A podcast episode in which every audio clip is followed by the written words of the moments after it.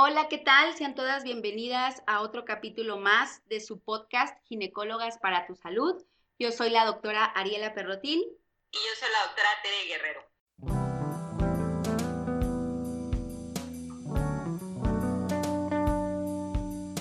Nos cuenta toda la historia. Tengo una duda, yo fui diagnosticada de SOP, me dieron mi Leva 35, que es un anticonceptivo, tomaba 21 días y luego descansaba, hasta que el médico lo indicara. ¿No? Nos, ah, tomé las tres primeras cajas, pero en las dos últimas me bajó durante todo el ciclo de pastillas y una semana adicional, prácticamente mi periodo por un mes completo.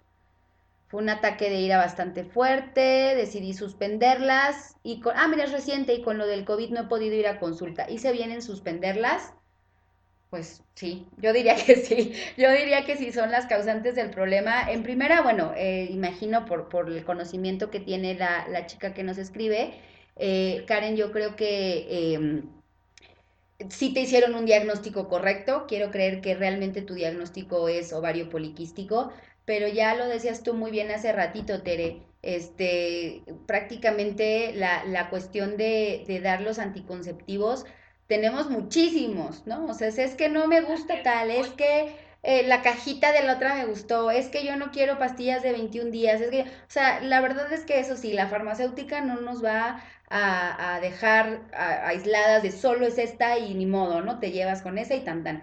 Podemos probar muchas cosas, creo que lo único que yo le diría a esta, a esta chica es que, que sí, que si te estaban causando, eh, en, un, en un momento de crisis como este, si te estaban generando mucho mayor problema, suspéndelas eh, si puedes contactarte con tu ginecólogo o ginecóloga, oye, me está pasando esto, ¿qué onda? ¿Es normal? ¿No es normal? ¿Qué hago? ¿Estás dando consulta? ¿La suspendo y qué más hago? Eh, ponte en contacto con quien te los haya recetado y quien sea tu, tu ginecólogo, porque quizás no sean justamente esta marca que nos cuentas quizás no sea el anticonceptivo adecuado para ti por la dosis, por el tipo de progestina que trae, lo que sea, pero eh, creo que, que, de mi parte sí la suspendería, pero me pondría en contacto con, con mi médico. ¿Tú qué le dirías, Teresita? Sí, exactamente. Yo creo que ahorita ya todos los especialistas nos apoyamos mucho en las redes sociales de la tecnología. Creo que esto nos ayudó mucho a poder eh, manejar un poco mejor esta parte de la pandemia, que de pronto pues no pudimos, eh, muchas no pudieron acudir a una consulta. Entonces, eh, exactamente ahí.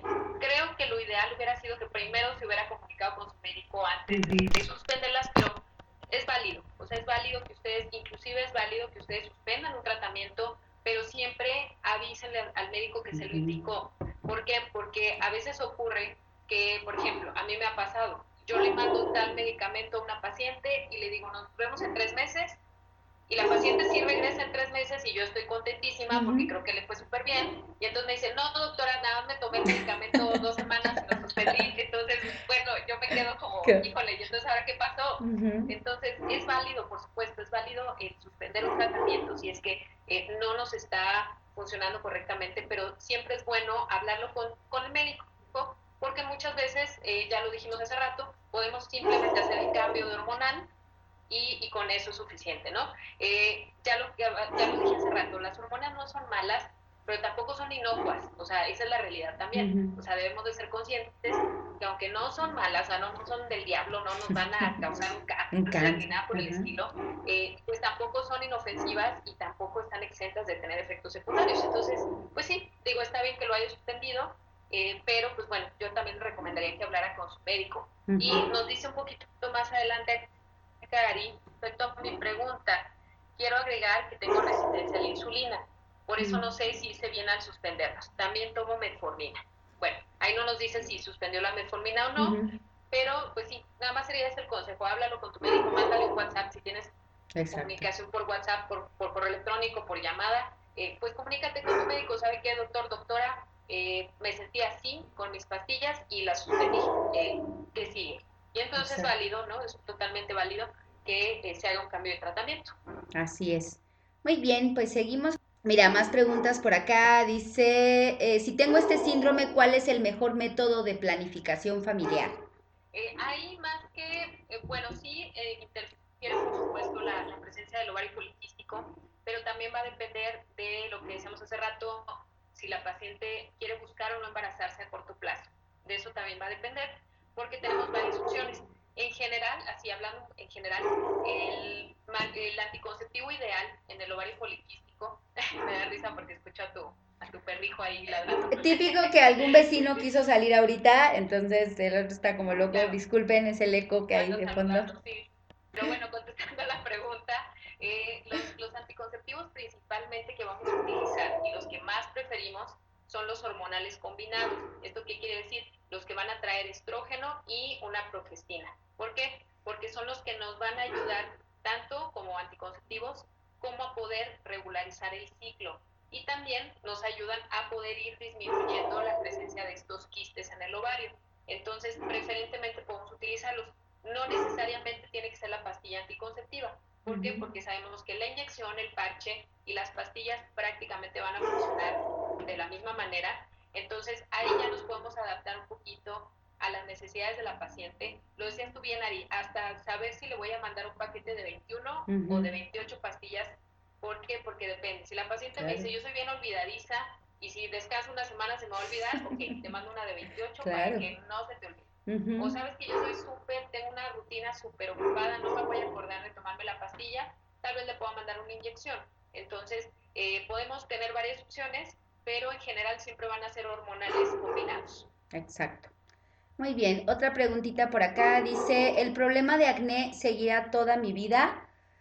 Esto, esto ahora sí que es para el derma. Muchas veces la, la, la causa del acné son varias. O sea, sí, sí podemos decir que va o puede, o sea, hay mucha relación, cuestiones de piel, dermatológicas, eh, de tu folículo piloso, va muy relacionado con la cuestión a nivel de ovario poliquístico, resistencia a la insulina, hormonas andrógenos elevadas. Hay, hay mucha relación con esto, pero aquí mi respuesta muy directa sería que sea el dermatólogo el que te diga si tu acné, o sea, ¿a qué se debe ese acné? Si es por cuestiones hormonales, si es por cuestión de que tienes elevados los andrógenos eh, o es más bien una cuestión a nivel infecciosa, eh, por tu, no sé, tu tipo de piel. Eh, ahorita el derma que me escuche me va a estar odiando porque no tengo ni idea, pero eh, no sé, tu rutina, si, si te maquillas, no lo sé, ¿no? Pero a lo que voy es de que el acné tiene gran relación con este síndrome, pero puede ser que hasta cierto punto tu acné vaya por otra causa, entonces dejemos que el experto sea el que nos diga, sí, sí es por tu ovario poliquístico. Y algo muy importante, muchas, muchas veces em, los anticonceptivos, ya hasta ustedes lo saben, algo que me ayude con el acné, doctora. No es que lo cure, pero es un agregado, es decir, si nosotros te estamos dando determinada cantidad de otras hormonas, pues realmente te pueden llegar a suprimir o a, poner, digamos, en pausa tus propios andrógenos que suben y bajan. Entonces, hasta cierto punto es un extra que determinada tipo, tipo de progesterona que te demos en tus pastillas, por ejemplo, te pueda ayudar con cuestiones de piel. Eh, bueno, mira, esta ya la habíamos contestado. Dice, ¿este síndrome es causa de esterilidad? Bueno, pues lo que ya comentamos, ¿no? No, necesariamente. No se confíen, mejor vayan con su ginecólogo. Exacto. Dice alguien más, los vellos, bueno, nos imagino que paciente diagnosticado de poliquístico, pero nos pone así literal. ¿Los vellos de abajo es normal que estén gruesos? No sé. Esa pregunta, sí, yo también la vi y dije, bueno, ¿qué, qué tan abajo? ¿Qué tan abajo? ¿De qué tan abajo hablando, verdad? Eso, eso es importante saber. Bueno, ¿por qué? Porque eh, sí es importante tomarlo en cuenta. Eh, eh, el, uno de los datos clínicos o de los signos, ¿verdad? De lo que nosotros podemos observar en el ovario poliquístico es que como empiezan a tener una elevación de la testosterona, eh, empiezan a tener distribución del vello eh, de una manera diferente. El vello púbico en las mujeres sabemos que es de forma triangular, ¿sí? es decir, la base ancha hacia abajo, hacia la parte de la vulva, así es como se debe de ver el, el vello púbico en general en las mujeres. Cuando las pacientes tienen datos de ovario poliquístico, una de las cosas que empiezan a notar es una redistribución del vello, sobre todo en la zona pública. ¿Qué pasa? Se empieza a hacer como un rombo, ¿sí? Es decir, el, el vellito empieza a crecer más grueso hacia la parte del ombliguito. Y de hecho, una de las cosas que notamos mucho en las pacientes con ovario poliquístico es este incremento de la cantidad y del grosor del vello, sobre todo en la zona eh, digamos que a nivel del ombliguito hacia abajo, empezamos a ver que el, vello se vuelve muy grueso en las piernas, sobre todo en la, región de la entrepierna, podemos llegar a ver que existe eh, un aumento del grosor del vello. Ojo, no quiere decir que si tienen el vellito muy grueso sea igual ovario poliquístico. Por cuestiones genéticas, eh, de, de las raciales, este, de, donde vivamos, de muchas situaciones, pueden causar que el vello sea más delgado, más grueso. Esto no, esto no quiere decir que, forzosamente sea ovario poliquístico, pero sí uno de los datos que inclusive le preguntamos a la paciente eh, es si ha notado cambios en la aparición del vello. Otro de los lugares en donde empiezan a notar eh, cambios en el vello, sobre todo a nivel facial. Empiezan a notar que aumenta mucho el bigotito, empieza a crecer la patilla, todo el vello facial empieza a volverse más grueso. Inclusive la paciente dice, o sea, me tengo que depilar cada rato porque me crece muchísimo vello. Entonces, también puede ser un, dato eh, de que forma parte de este síndrome de, de ovario poliquístico. Así es. Eh, mira, aquí, bueno, ya es más como a comentario, nos pone alguien, no, no me hicieron estudios y ultrasonido. Em, creo que aquí, y mira otra pregunta, sí, dos, o sea, que si había tomado pastillas anticonceptivas y pone sí dos veces en mi vida antes del diagnóstico de poliquístico y solo me confundieron.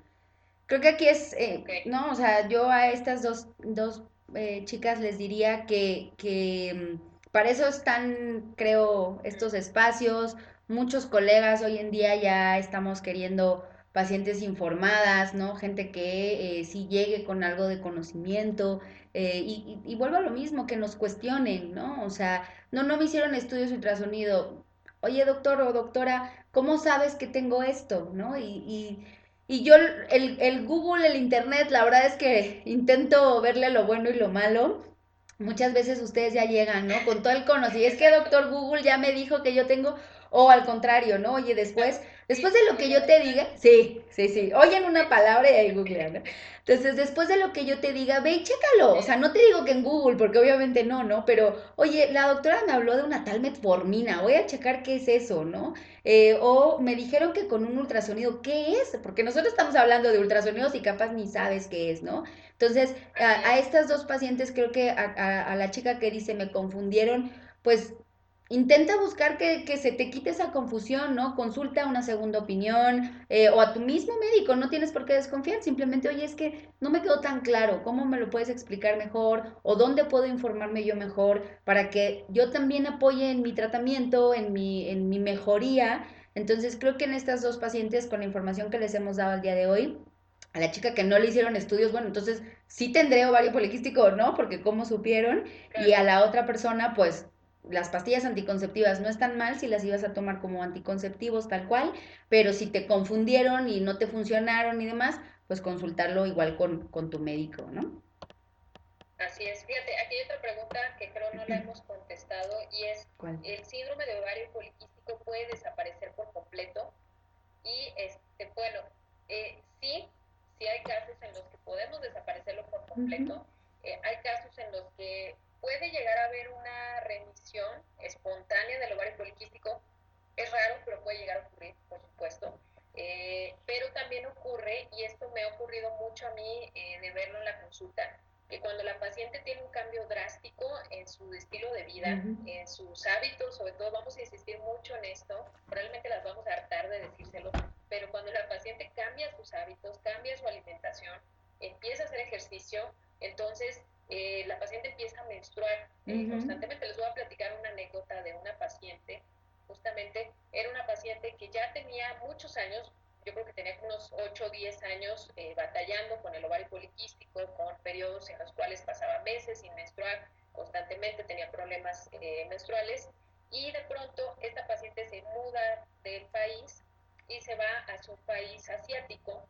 Y mm. cuando regresa la paciente a verme, me dice, doctora, póngame un DIU, porque ¿qué creen que desde que me fui para allá, pues, pues mágicamente empecé a menstruar cada mes, empecé a, se me empezó a, disminuir el vello, empecé a bajar de peso, y entonces, bueno, eh, le digo, bueno, tiene mucho que ver el cambio alimenticio, por supuesto, ¿no? Si cambiaste una dieta en la cual ahora consumes muchos alimentos frescos, consumes mucha proteína, eh, bajaste el consumo de carbohidratos, ya no consumes azúcares, empezaste a hacer más ejercicio, por supuesto, sí, por supuesto que esto puede remitir y efectivamente en este caso, hablando un poquito de lo que decíamos hace rato de los anticonceptivos, a lo mejor esta paciente ya no requiere un, medicamento hormonal y entonces puede optar por un dispositivo intrauterino. Entonces sí, sí, sí puede, sí puede remitir completamente el ovario poliquístico. Otra de las situaciones en las que eh, llegamos a ver que el ovario poliquístico eh, mejora muchísimo y en muchas ocasiones ya todos los síntomas eh, desaparecen, es cuando la paciente se embaraza. muchas veces la paciente, después de un embarazo, yo les digo, es como si el ovario lo, tenemos en reposo durante el embarazo, porque al final no estamos teniendo ovulación durante el embarazo y entonces ese ovario al estar en reposo, les digo, está en stand-by, entonces como, como la computadora cuando la apagas y ya hace reset, cuando la vuelves a prender ya funciona. Bueno, ¿Qué es lo que hace hacer? Eso hago yo. Exactamente, cuando le dejas aplanado ahí a la, computadora que se apague. Entonces, eh, algo así puede llegar a ocurrir en el ovario, es decir, eh, está en un estado de reposo que cuando el ovario se reactiva, por decirlo de algún modo, eh, comienzan a tener ciclos regulares. Inclusive hay pacientes que nos lo mencionan en la consulta. Yo antes, doctora, era súper irregular hasta que me embaracé. Después de que nació mi primer bebé, empecé a menstruar cada mes, todo bien. Entonces sí, sí puede desaparecer por completo. Ahora, mm, tampoco queremos decirles que el embarazo pues es la cura del poliquístico, por supuesto, ¿verdad? Inclusive habrá pacientes que nos van a decir, bueno, doctora, pues yo nunca me quiero embarazar. Exactamente. Ese, ese tratamiento no me interesa, ¿verdad? Pero, pero sí, es una realidad. Hemos visto que mujeres que se embarazan, muchas veces ya los ciclos que empiezan a tener después del nacimiento de su bebé empiezan a ser ciclos eh, regulares. Exactamente. Y mira, viene a la colación, veo que hay una pregunta aquí que nos hacen, pero concuerda con una de acá, de las que nos mandaron. Eh, de las enviadas nos dice, eh, sí he estado tomando pastillas anticonceptivas por 10 años sin poder dejarlas porque vuelven los quistes. Creo que esto es como, como el motivo por el cual decidimos hacer eh, este live e informarlas a todas. Em, es algo súper importante porque, o una de dos, o sea, se, o, o cada que vayan a un ultrasonido les van a decir, siguen ahí, siguen ahí, siguen ahí, y ya para las que se conectaron apenas ahorita, se quedó guardado en el live anterior, pero ya lo decíamos muy bien, estos no van a desaparecer, son parte de tus ovarios. El tomar por 10 años una pastilla para deshacerlos, nunca, no se te van a deshacer. Porque es tu método, porque quieres hacerlo, porque estás súper a gusto con ellas, no hay motivo para suspenderlas, pero por el motivo de los quistes no, no sería necesario. Y si te parece, Tere, conjuntamos con una pregunta que vi por acá, bueno, un comentario. Ay, bueno, es que hay varias arriba, la verdad ya me perdí. Pero bueno, mira, dice aquí alguien, ¿se, ¿se cura el síndrome o es tomar anticonceptivo siempre? Justo eso, ¿no? O sea, hay que individualizar cada tratamiento. Las pastillas son una opción, pero una de muchas, muchísimas. Entonces, es, es una opción que puedes tener ahí, pero no es necesario que siempre recurramos ni como médicos ni como paciente que ese sea tu, tratamiento, ¿no? ¿Quieres que sigamos con las de aquí? Que son muchísimas. Tengo dos acá de las anteriores. A ver. Antes de que nos fuéramos, de que ah. Tenemos una y dice, fíjate, va, va muy a la par del próximo podcast. Y dice, una, dice otra duda, ¿la dieta cetogénica es mm. recomendable? Eh, sí, justamente ya les tenemos un podcast hablando específicamente de lo que es la dieta cetogénica y cómo se puede aplicar. Eh, hablando muy en general, eh, sin meternos en el tema, la dieta cetogénica es una dieta en la cual se eliminan los carbohidratos y se compensa con grasas y proteínas muy importante, la tiene que prescribir un especialista. Es una dieta que tiene que estar bien vigilada, no, no es el tipo de cambio de alimentación que podamos hacer por nosotros mismos. Que yo diga, ah, a partir de mañana voy a hacer dieta cetogénica. Eh, no, sí tiene que estar bien indicada, pero sí, hemos visto muy buenos resultados en pacientes con dieta cetogénica.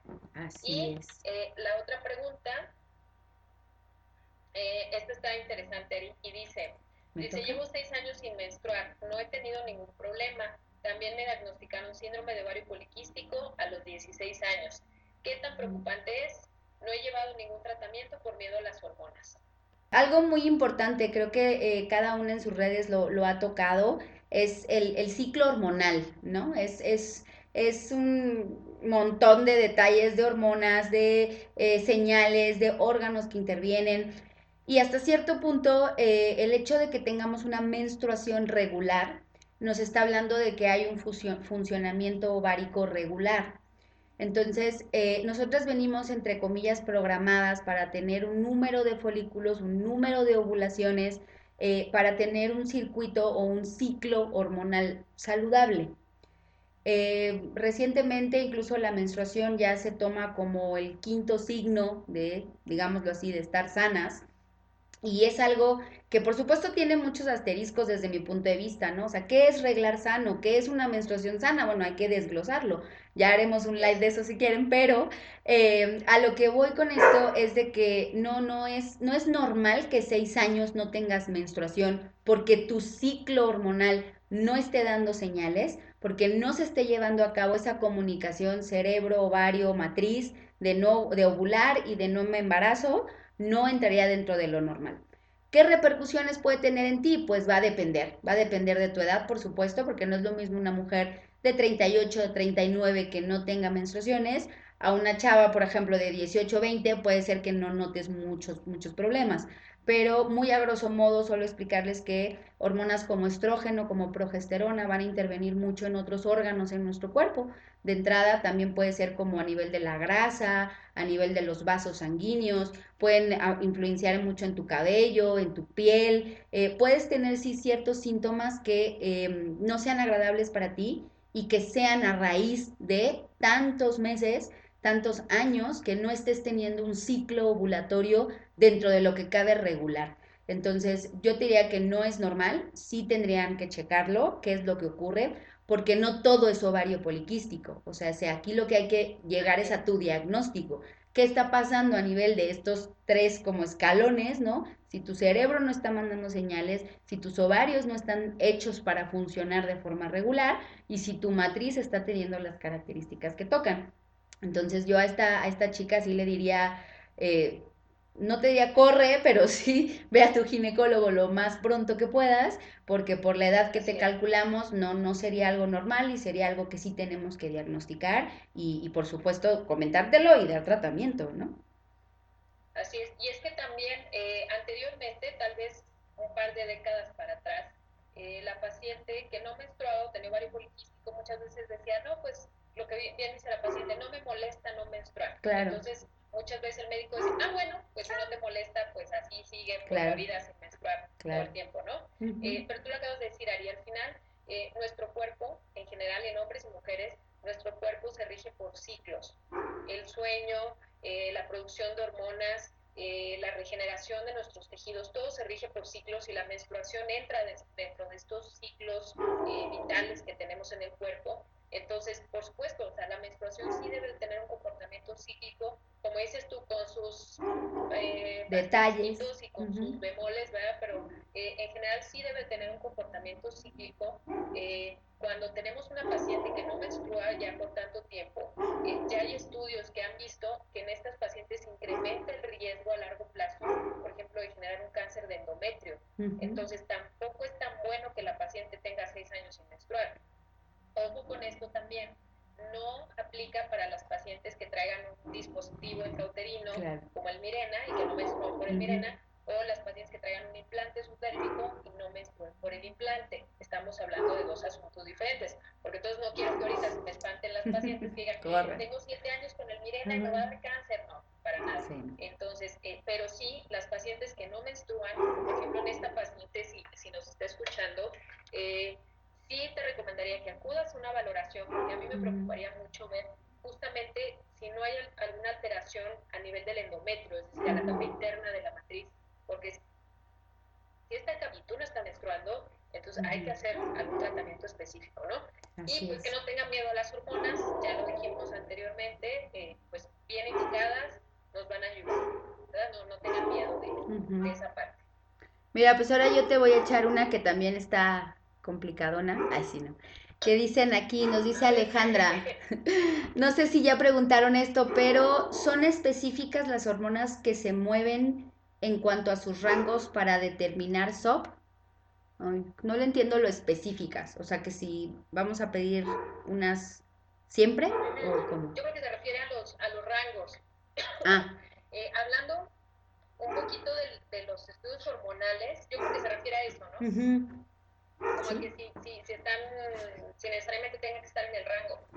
Hablando acerca de, de los perfiles hormonales, y esto yo se los digo hasta eh, colegas que no son ginecólogos, es bien difícil interpretar un perfil hormonal ginecológico, es súper difícil. O sea, créanos que nosotros lo hacemos, que bueno, ya es algo de todos los días, eh, es algo que estudiamos durante varios años, pero créanme que no es tan fácil porque si ustedes ven un perfil hormonal, quien me estén escuchando y hayan, les hayan tomado un perfil hormonal y por curiosidad hayan visto los rangos, han visto que los rangos son pero totalmente dispares, ¿no? O sea, casi creo que es normal, de uno a mil es normal.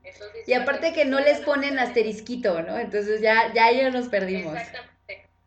Exactamente, como además no le ponen el asterisquito, pues quién sabe si estará bien, estará mal, lo que pasa.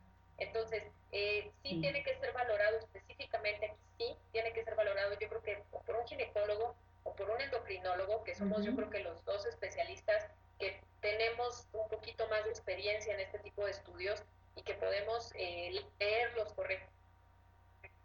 También darlo, que además el perfil hormonal va a variar muchísimo, por ejemplo, del día del mes en que lo tome, eh, de las condiciones en las que esté la paciente de la edad.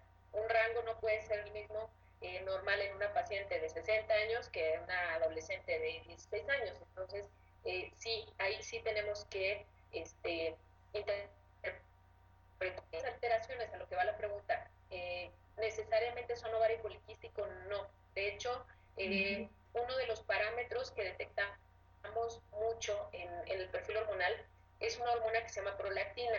Dentro del mismo perfil hay una hormona que se llama prolactina que en muchas ocasiones la podemos encontrar alta y pues resulta que esa elevación es la causa de que la paciente no esté menstruando, ¿verdad? O que tenga alteraciones menstruales. Y resulta ser que no es un ovario poliquístico, o bien puede tener las dos cosas, ¿verdad? Puedo tener ovario poliquístico y, prolactina alta, por supuesto, ¿verdad? Se pueden tener las dos cosas, desafortunadamente se pueden tener a la vez, pero eh, son, eh, aquí el parámetro no necesariamente nos hace el diagnóstico, pero sí, sí nos van a orientar un poquito hacia, hacia lo que queremos buscar, ¿no? En, estos, en estos casos en las pacientes.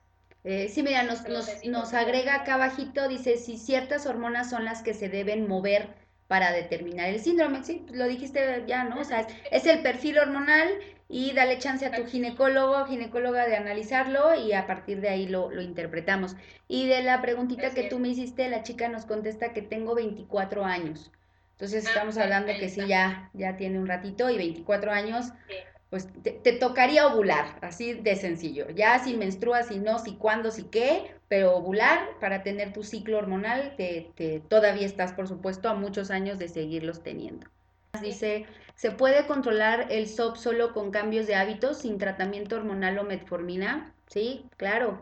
Eh, hay que individualizar, por supuesto, pero aparte también eh, creo que si, si volteamos la pregunta, oye, ya solo porque estoy con mis pastillas ya estoy, y como nos decían acá, llevo 10 años con mis pastillas, o me puse mi implante para no pensar en nada, y entonces llevo tres, cuatro implantes, eh, exagerado, ¿no? Pero sí, este, y, y, ya, ya resolví mi problema, pues no, no, es, es una cuestión de hacer varios cambios de hábitos, hacer varios cambios a nivel de lo que yo estaba acostumbrada. Creo que en, en tu anécdota que nos contaste es, está súper claro, ¿no? O sea, nuestra alimentación, nuestro ritmo de vida, eh, lamentablemente aquí en México es es una alimentación muy mala la que tenemos, muy rica, pero muy mala. Entonces, eh, claro, cuando cambiamos un poco estos hábitos y ahora tengo que caminar o ahora tengo que hacer ejercicio o cambié mi alimentación, ya no encuentro tanto carbohidrato, la verdad es que sí nos estamos dando cuenta que les ayuda. Entonces, totalmente, o sea, no es necesario, en todos los casos no va a ser como de libro.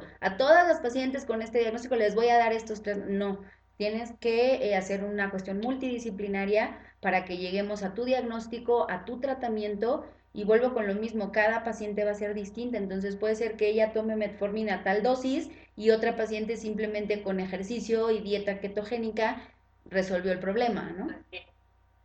Y tampoco le tengan miedo a la metformina, no pasa nada, o sea, créanos que la vamos a iniciar desde la dosis más bajita que ustedes necesiten yo siempre, siempre, así, siempre, siempre de los siempre, les aclaro a la paciente cuando se los doy. Este medicamento se lo dan a los diabéticos, no eres diabética, no te estoy diciendo que seas diabética, porque pasa mucho, ¿no? Que se espantan y este y entonces ya la paciente ya te está mandando el mensaje doctora soy diabética. Como decir ya lo busqué en la Wikipedia y pues resulta que es para diabetes y entonces soy diabética, no. Y no me dijo, ¿no, doctor? No le miedo. Exacto, no le tengan. Hay otros medicamentos, ¿eh? solamente estamos mencionando la metformina porque pues es el más frecuente que vamos a utilizar, pero no es el único, ¿eh? Podemos mandar otro tipo de tratamientos que nos pueden ayudar para, eh, para mejorar la parte metabólica. Y, esto que dices de, la, de las regiones, pues es importante. Justamente en Estados Unidos se estima que como un 10% de las mujeres en edad fértil llegan a tener ovario poliquístico, que es una cifra pero tremendísima, ¿no? Obviamente tiene mucho que ver el factor ambiental. Inclusive aquí en México hay estudios que ya se han hecho en los cuales se ha visto que la incidencia de la, del ovario poliquístico pues ha venido aumentando y cada vez, o sea, realmente nuestra práctica lo vamos viendo cada vez, cada vez vemos más casos de ovario poliquístico. ¿Por qué? Pues por todos los factores ambientales, dietéticos, ¿no? Como, como lo decías tú. Entonces sí, por supuesto, esa es la base y aunque las vamos a aburrir con esa, con esa recomendación, pues sí vamos a ser muy insistentes en esa parte. Muy bien. Eh, seguimos si quieres, es que hay, hay tantas chicas, la verdad es que no, no creo que podamos con todas, o sea, ahorita. Eh, ay, no, ya, ya hasta se me fueron, aparte es como un poquito, un poquito. Mira, nos ponen aquí, eh, bueno, no entiendo, esta eh, Ana Eli nos pone, ¿es normal que estas bolitas crezcan? Eh, intuyo que estás hablando un poco de los folículos, mm, si es así. Si es así, yo, yo siempre les hago la, la broma en la consulta diciéndoles que en un ciclo normal, si yo citara a la paciente diario a hacerle un ultrasonido, veríamos cambios, veríamos cambios a nivel del el endometrio, a nivel de la matriz internamente y a nivel de los ovarios. Si es una paciente que no está con anticonceptivos hormonales, vamos em, a ir siguiendo este crecimiento o esta modificación folicular. Generalmente en una mujer que regla cada 30 días, tendremos un crecimiento de un folículo en torno al día más o menos 12, 15, 16 y tendrá su ovulación. Si no hay embarazo, pues menstruará más o menos a las dos semanas. Entonces, eso sería como un ciclo normal, pero muy a grosso modo, o sea, no, no se lo tomen literal, pero ese sería un ciclo que esperamos a nivel de tus folículos, de tus ovarios. Por supuesto va a cambiar mucho si es una paciente que regla cada 45 días, cada dos meses, Puede ser que si yo insisto con esta broma, pero si la cito diario, puede ser que en dos semanas no vea ningún cambio, ¿no? Porque en lo que crece ese folículo, pues puede ser que tarde un poco más. O en mujeres prácticamente con este, estos síndromes de ovarios poliquísticos que tardan muchísimo, puede ser chavas que a veces, imagino a ti te ha pasado, te oye, te traigo un ultrasonido de febrero y el que le hago hoy en junio está igual y que y no he menstruado. Pues sí, todo se quedó estancado en ese mismo tamaño. Entonces, la idea en una paciente que tiene ovulaciones cíclicas, sí debemos de ver modificaciones, sobre todo de crecimiento a nivel de estas bolitas negras o estos quistes o estos folículos. Exactamente, sí, sí, entonces, exacto, es muy dinámico, el estudio de ultrasonido es muy dinámico, entonces por eso es importante a veces el seguimiento, ¿no? Porque resulta o pasa que la paciente se hizo un ultrasonido hace dos, tres años y ya no se volvió a hacer ninguno, pues es importante tener un, adecuado seguimiento. Inclusive a veces con un mes de diferencia podemos ver totalmente diferente una imagen en, un ovario, ¿no? Exacto. Y mira, aquí nos preguntan también, ¿por el SOP pueden aparecer miomas? Ok, este, realmente ahí no hay relación entre el mioma y el quiste, y qué bueno que lo preguntan, porque a veces es como motivo de confusión entre las pacientes, ¿no? Así de tengo quiste, mioma, que, que tengo una cosa u otra, ¿no? Así, para hablarles un poquito de los miomas, los miomas son tumores sólidos, benignos, que se forman en el interior de la matriz, ¿sí?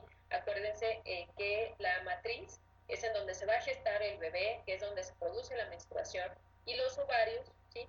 Son estas eh, bolitas adyacentes que tenemos a la matriz, que son las que producen los óvulos y además producen ciertas hormonas.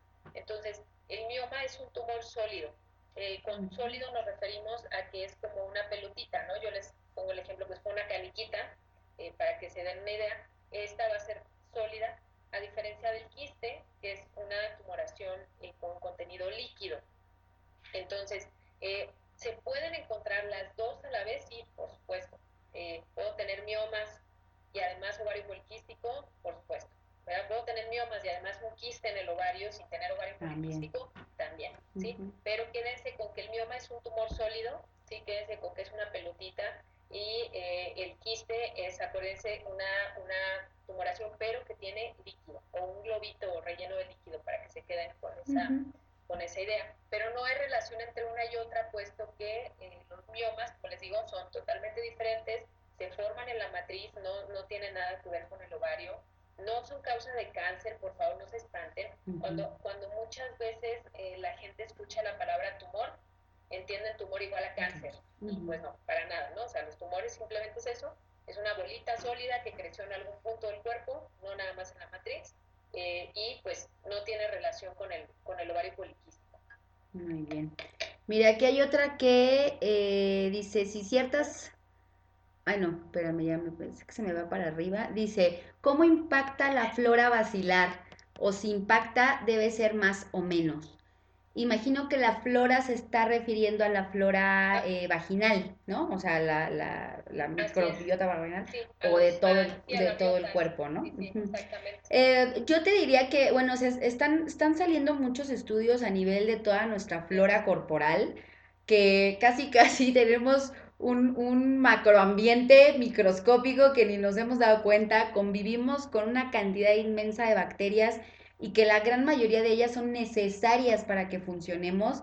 Creo que em, a medida que vayamos conociendo más de esto, nos va a abrir eh, un campo eh, tanto de la medicina como de la nutrición, como de muchas cosas de salud, porque necesitamos esa flora. Y como bien lo pregunta, sí, claro que impacta. O sea, si yo tengo em, irregular, eh, carente o en exceso esta flora, voy a tener pues determinados síntomas y desde, desde cualquier parte del organismo. Si en la boca que tengo obviamente bacterias también están descontroladas, pues voy a tener eh, una litosis, un mal olor, voy a tener problemas de mis encías, problemas bacterianos de, de caries, varias cositas, ¿no? En mi tracto digestivo lo mismo. Y si se está refiriendo a la flora a nivel vaginal, yo te diría que directamente el ovario poliquístico no, ¿no? Lo decías muy bien, Tere, esto es hormonal, esto va por la parte de si ovulo, de si mis menstruaciones, eh, cuestiones a nivel eh, también pancreáticos, de insulina, bla, bla, bla. Pero sí es verdad que en aquellas pacientes que tienen resistencia a la insulina y que estamos teniendo glucosas elevadas, sí podemos tener mayor, mayor predisposición perdón, a un incremento de la cándida vaginal, de la cándida albicans o de cualquiera de sus otros derivados cándidas. Entonces, eh, no, es que, no es que impacte tu flora, no es que el ovario poliquístico afecte tu flora y entonces te empiezas a tener mayores eh, infecciones vaginales, pero sí puede ocurrir que en aquellas pacientes, incluso con resistencia a la insulina o si han escuchado o saben de alguien diabético, eh, sí puede ocurrir que en las mujeres estas candidiasis sean un poco más frecuentes. Entonces, no creo que no va relacionado directamente con el poliquístico, sería mi respuesta, pero eh, acuérdense, estamos hablando de un síndrome, de un montón de cosas. Entonces, pues sí, sí en parte esta resistencia a la insulina podría llegar a afectar a tu flora. No sé si tú tengas algo, algo más que comentarle, Tere. Sí, realmente creo que estudios en los que se vea la relación entre la biota eh, bacteriana eh, y todos estos vacilos que debemos de tener eh, y el ovario poliquístico, creo que todavía no hay mucha relación, pero bueno, no sabemos qué va a pasar en unos años. Como dices tú, Ari, ahorita se le está dando muchísima importancia al estudio de la microbiota, de hecho ya se le considera como un segundo sistema inmunológico, están viendo mucha relación con muchos trastornos que de pronto pareciera que no hay mucha relación entre uno y otro. Por ejemplo, se está viendo inclusive eh, trastornos como la depresión, que tiene una relación un poco indirecta con, con la biota. Eh, muchos trastornos alérgicos, por ejemplo, en los niños. Entonces, hay muchísimo que aprender de esto. De hecho, yo creo que cada especialidad nos vamos a, empezar a enfocar en, la asociación que va a haber con este padecimiento, pero hay muchísimo que aprender de eso. Es algo que está apenas en pañales.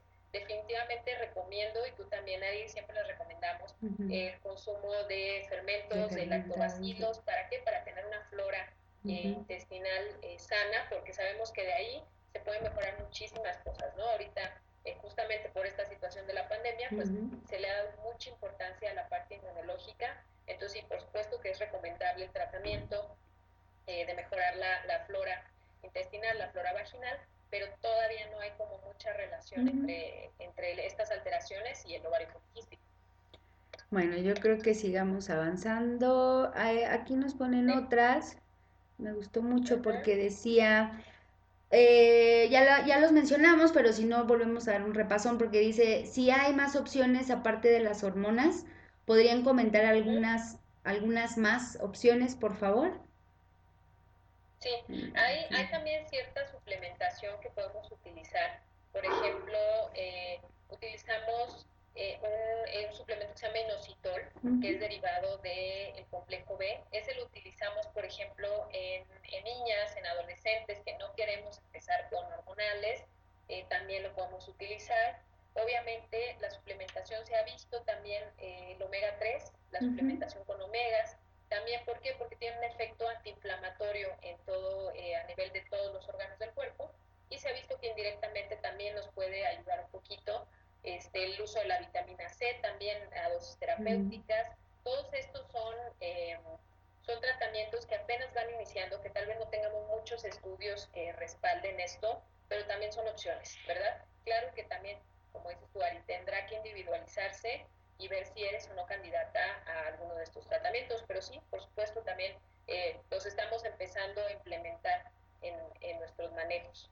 Y creo que algo importante que, valdría la pena recalcarles, porque imagino que nos, que nos escuchan o nos van a ver mujeres de, de todo tipo, en el sentido de que nos hemos estado enfocando un poco a, decir, ¿no? El peso y ejercicio y dejamos entre hecho un sobrepeso, una obesidad, pero no toda paciente con síndrome ovario poliquístico va a ser la paciente que es con cierta carga de sobrepeso, con acné, con el vello por todos lados. Es, es un factor em, o, una fisionomía de estas pacientes muy típica, es verdad. O sea, la gran mayoría de mujeres que estamos viendo en consulta por este motivo son pacientes que tienen eh, de entrada, pues sí, un aumento de peso, que pueden llegar a tener mayor vello, que aparte nos consultan por las reglas, pero también es cierto que eh, hay que aclararles que no, que no toda paciente, o sea, nos puede llegar una paciente con eh, un índice de masa corporal súper normal o un poquito más bajo,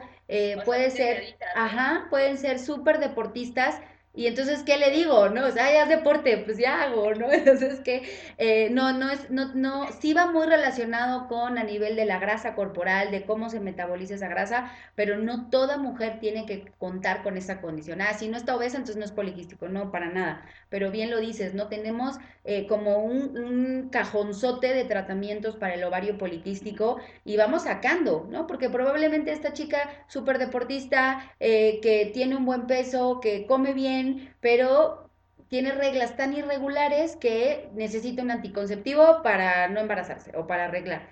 Entonces, tenemos muchas, muchas opciones. Creo que en cuanto al tratamiento, eh, la idea que me gustaría que se llevaran es que no todo es anticonceptivo, no todo es tómate esta pastilla y regresa en tres, cuatro meses y a ver qué, pero tampoco es, bueno, pues me dejo porque ya nací con él y no se va a quitar nunca, ¿no? O sea, hay, hay muchísimos grises en el medio que vale la pena que ustedes eh, con su ginecólogo, con su nutriólogo, con, con quien quieran de sus médicos, porque muchos incluso médicos familiares nos están echando la mano de te mando al nutriólogo, luego te mando a gine y ya, ya vas con tu plan alimenticio cuando llegas al ginecólogo, eso está, pero genial, la verdad. Así es, sí, exactamente, pero tú acabas de mencionarlo, a veces tenemos pacientes que se salen de la media, ¿verdad? Pacientes súper flaquitas, que comen súper bien, súper deportistas y pues bueno, hay que buscarle, ¿no? Tú lo acabas de decir, tenemos toda una caja de, de, tratamiento, podemos ir sacando eh, como el mago, ¿no? Uno y otro y otro y otro hasta que encontremos cuál va a ser el, mejor tratamiento para, para esa paciente. Exacto. Pues mira, si quieres, damos la última, por lo menos la última que nos pusieron aquí y hacemos si quieres un cierrecito. Dice, ¿el SOP por sí solo y las pastillas anticonceptivas dificultan la pérdida de peso? Que, yo, yo nada más rápido les, les haría el comercial del podcast. yo les diría que en el podcast Ginecólogas para tu Salud, la doctora Tere y yo, eh, hacemos eh, un, hicimos un capítulo, perdón, de pastillas anticonceptivas, los mitos, eh, desmitificamos, decimos verdades, decimos que es mentira. Entonces, si, si, si esta chica quiere y puede, vete al podcast, capítulo de pastilla anticonceptiva, para que escuches todos esos mitos. Esa sería mi, mi aportación. Exactamente, sí, sí, exactamente, para que no, no se queden también, ir, ir rompiendo estos estigmas de las pastillas anticonceptivas, que no, eh, no tengan el temor de tomarlas, porque muchas dicen, no, es que si me las tomo voy a empezar a subir de peso, o es que mi prima subió 15 kilos cuando empezó con las pastillas anticonceptivas. Entonces, ahí más bien, eh, si una paciente tiene síndrome de ovario poliquístico, está tomando hormonales y tiene sobrepeso, yo me iría más, obviamente, al lado del ovario poliquístico, y entonces, en lugar de quitar el hormonal, muy probablemente lo que haría sería tratar de mejorar la parte metabólica, ya lo dijimos anteriormente, y eh, ver si de esa manera eh, la paciente puede mejorar el peso. Porque, ¿qué ocurre? Si yo le quito el hormonal y aún no corrijo todos los trastornos de fondo que pueda tener esta paciente, pues ¿qué va a ocurrir? Que va a dejar de menstruar. Va a pasar que los dos, tres, cuatro meses, lo que se tarde en empezar a mejorar esta parte metabólica, pues la paciente va a dejar de menstruar. Entonces, como tú acabas de decir ahí muy bien, eh, eh, eh, pueden checar el podcast para que escuchen un poquito más de información acerca de las hormonas, pero sí, ahí en ese caso, pues yo, yo vería más como causa del sobrepeso. Primero que nada, bueno, checar tus hábitos alimenticios, eso es algo que ya cada vez empezamos a hacer más y eso me da mucho gusto que ya cada vez los médicos empezamos a ponerle más atención a esa parte con los pacientes. Antes, pues la verdad es que ni les preguntábamos, ¿no? ¿Qué comes o si llevas alguna dieta en específico, por ejemplo, si no es lo mismo, si tengo una paciente que es vegana, por ejemplo, o es una paciente que está en cetosis, o una paciente que lleva una dieta vegetariana, o una paciente que consume mucha proteína de origen animal, van a ser eh, casos muy diferentes, entonces por supuesto que eso también hay que tomarlo en consideración, ¿no? Ya lo decía yo hace rato, si tengo una paciente que trabaja todo el día, que sale de su casa a las 5 de la mañana y regresa a las 10 de la noche, pues yo sé que puede hacer un esfuerzo por comer bien, pero en la mayoría de los casos pues no le va a poder ser posible el, el, tener una buena dieta o el tener horarios para poder comer, por ejemplo, o hacer ejercicio. Entonces sí, claro, también eh, nosotros somos eh, flexibles en ese aspecto durante la consulta. Tampoco te vamos a regañar de, oye, ¿cómo crees que no haces ejercicio? O sea, pues a las 3 de la mañana tienes que pararte a hacer ejercicio. Pues claro que no, ¿verdad? claro siempre vamos a tratar de, encontrar la forma de ayudarlas. Este, y siempre hay forma. La verdad es que siempre encontramos alguna manera de, poder ajustar estos cambios, poder mejorar sus hábitos eh, de vida para que este, pues, también ayudemos en esta parte, ¿no? Entonces, sí, en esa cuestión del sobrepeso yo me iría más a la parte del, del ovario poliquístico que de las pastillas anticonceptivas. Muy bien, pues yo creo que eh, captamos todas las preguntas que nos hicieron. Eh, yo creo que yo a manera de cierre lo que les diría es que es, es un término que escuchamos mucho, eh, que escuchamos, insisto, de diferentes formas, quistes, síndrome, eh, todas las, las, experiencias alrededor de mucha gente que le ha ocurrido esto, nos las comparten, de no te vas a poder embarazar, uy, eso nunca se te va a quitar, oye, eso no vaya a ser malo a la larga. Entonces, em, lo que siempre de mi parte ha sido súper transparente es, es, darles toda la información, ¿no? Ustedes sabrán eh, qué hacen, qué no hacen en contacto con su médico.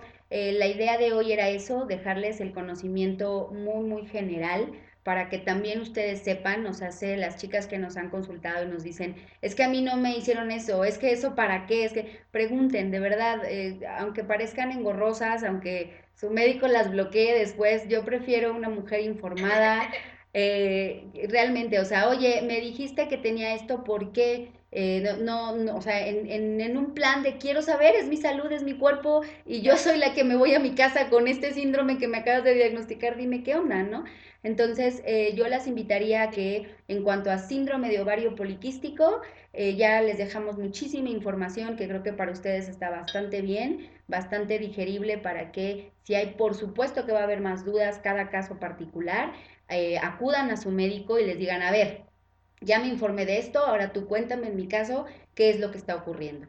Y hasta cierto punto esa sería mi recomendación en cuanto a este síndrome. Ya se dieron cuenta que hay muchísimas formas de tratarlo, con lo cual también desmitificamos que siempre sea pastilla anticonceptiva a todas, todo el tiempo, toda tu vida, y no, o sea, para también a las pobrecitas dejarlas descansar de tanta mala publicidad. Eh, no, no en todas son pastillas anticonceptivas. Y prácticamente que el estilo de vida que cambiemos, que mejoremos, pues no solo es para mi ovario poliquístico, sino para mi cuerpo en general. Eh, muchas chavas de las que escribieron están súper jóvenes, que nos conviene empezar a hacer hábitos, ¿no? No empezarlos a los 40 porque quizás nos cueste un poquito más, está muy bien, pero qué mejor si, por ejemplo, como esta chica de 24 años, qué tal que a mis 20 años empiezo a hacer las cosas más o menos bien y, me ayudo de diferentes formas. Esa sería como mi recomendación con respecto no solo al síndrome ovario poliquístico, sino pues tu salud y tu salud ginecológica en general. Exactamente, muy bien. Y bueno, yo Primero que nada, darles las gracias, de verdad, tuvimos una excelente respuesta. Creo que fueron muchas preguntas. De hecho, bueno, fueron más de las que contestamos, pero hubo muchas que ya se, se, repetían. Exactamente, entonces, bueno, la, la, verdad es que fueron muchísimas preguntas. Muchas gracias, de verdad. Eh, eso enriquece mucho estas sesiones. Eh, porque lo hace mucho más dinámico y ustedes se quedan como, ah, pues bueno, sí, sí contestaron la duda que yo tenía, ¿no? Eh, ya lo dijo Ari, no, no duden en preguntar, pregúntenle a su médico. Eh, bueno, si algo tenemos la doctora Ari y yo de las tantas cosas en común, pues es que nos encanta hablar y nos encanta explicarle a las pacientes. Por eso dos horas de live, amiga. Exactamente, por eso nos aventamos ya dos horas en esto. Este, y, creo que son, eh, es, es muy importante. Yo creo que una parte importante de la consulta en general, eh, como médico, debe ser aclarar las dudas de tu paciente porque al final la paciente se va a ir tranquila se va a ir tranquila porque ya, ya le explicaste por qué está presentando esos síntomas, eh, va a entender por qué le estás mandando ese medicamento y no va a ocurrir lo que decía anteriormente, ¿no? Pacientes que cortan los tratamientos, pacientes que tienen a veces efectos secundarios y no te dicen. Entonces, siempre tengan la confianza de, de ir con su médico y es válido también, si no se sienten cómodas con su especialista, buscar algún otro especialista para que ustedes tengan esta confianza. Aquí es bien importante crear una, una relación de confianza con ustedes, tanto para que no nos echen mentiras, porque además siempre las cachamos en la mentira. Déjenme les digo, ¿verdad? Anotamos ahí, la caché. Entonces, eso, eso pues a veces nos habla de que no hay tanta confianza con nosotras, ¿no? Entonces, eh, siempre es importante eso, generar una confianza con ustedes, que tengan la confianza de preguntarnos todas las dudas, hasta de, ¿sabe qué, doctora? Es que leí en Facebook tal cosa, bueno, no, no es verdad, o sí, sí es verdad. Entonces, si no se queden con dudas, creo que ya abarcamos mucho de lo que es ovario poliquístico en estas dos horas, nos aventamos bastante, pero, eh, pero sí queríamos que quedara muy claro, porque al final eh, vamos a seguir eh, subiendo videos, subiendo podcasts, entrevistas, pero antes de hablarles de ciertos tratamientos o de ciertas opciones que puedan tener, pues por supuesto primero necesitábamos que ustedes entendieran un poquito más de, qué es el ovario poliquístico, ¿verdad? Este, y por supuesto, eh, quedamos a la orden de, algún otro tema que les interese que veamos, digo ya viendo esta, esta respuesta, pues yo creo que podemos seguir adelante con, con otros temas que les interese que veamos, ¿no? Así es, muy bien. Pues como va a quedar grabado en el podcast, pues ya saben que siempre esperamos sus comentarios con respecto a ese capítulo en especial o como decías a cualquier otro tema que quieran que tratemos. Y pues si te parece, nos, nos despedimos de las chicas que siguen conectadas. Y eh, insisto, compártanlo, se va a quedar grabado, lo vamos a subir. Compártanlo, compártanlo, compártanlo para que más mujeres estén un poco más informadas de esto, ¿no? Así es. Pues bueno, bueno, nada más nos preguntan cuándo es el de la dieta keto. Yo creo que sale la otra semana. Denos chance. Sí, yo creo que la siguiente semana ya lo, lo, subimos para que ya este también vaya como ahora sí secuenciado de, de, este, de este audio que van a tener. Acuérdense, nuestro podcast Ginecólogas para tu Salud nos encuentran en Spotify y en otras plataformas de audio. Eh, ya tenemos bastantes, la verdad es que hemos podido comprometernos a cada semana subirles un podcast y bueno, ni, ni la pandemia nos ha detenido nuevamente, entonces bueno, esperemos seguir así y cada semana estarles eh, subiendo un tema diferente. También pues nos hemos podido contactar con otros colegas especialistas que nos han aportado muchísimo, así que pues también esperen ahí más, más material compartido. Así es. Pues cuídense mucho, amiga, un abrazo, como siempre un gusto verte de lejos ahorita pero muchas gracias por, por de lejitos, por estar aquí. Descansen todas. Yo voy a grabar esto y pues nos esperamos ver prontito. Sí, cuídense mucho y que tengan bonita noche. Muchas gracias por estar aquí con nosotras. Descansen, hasta luego. Bye. bye.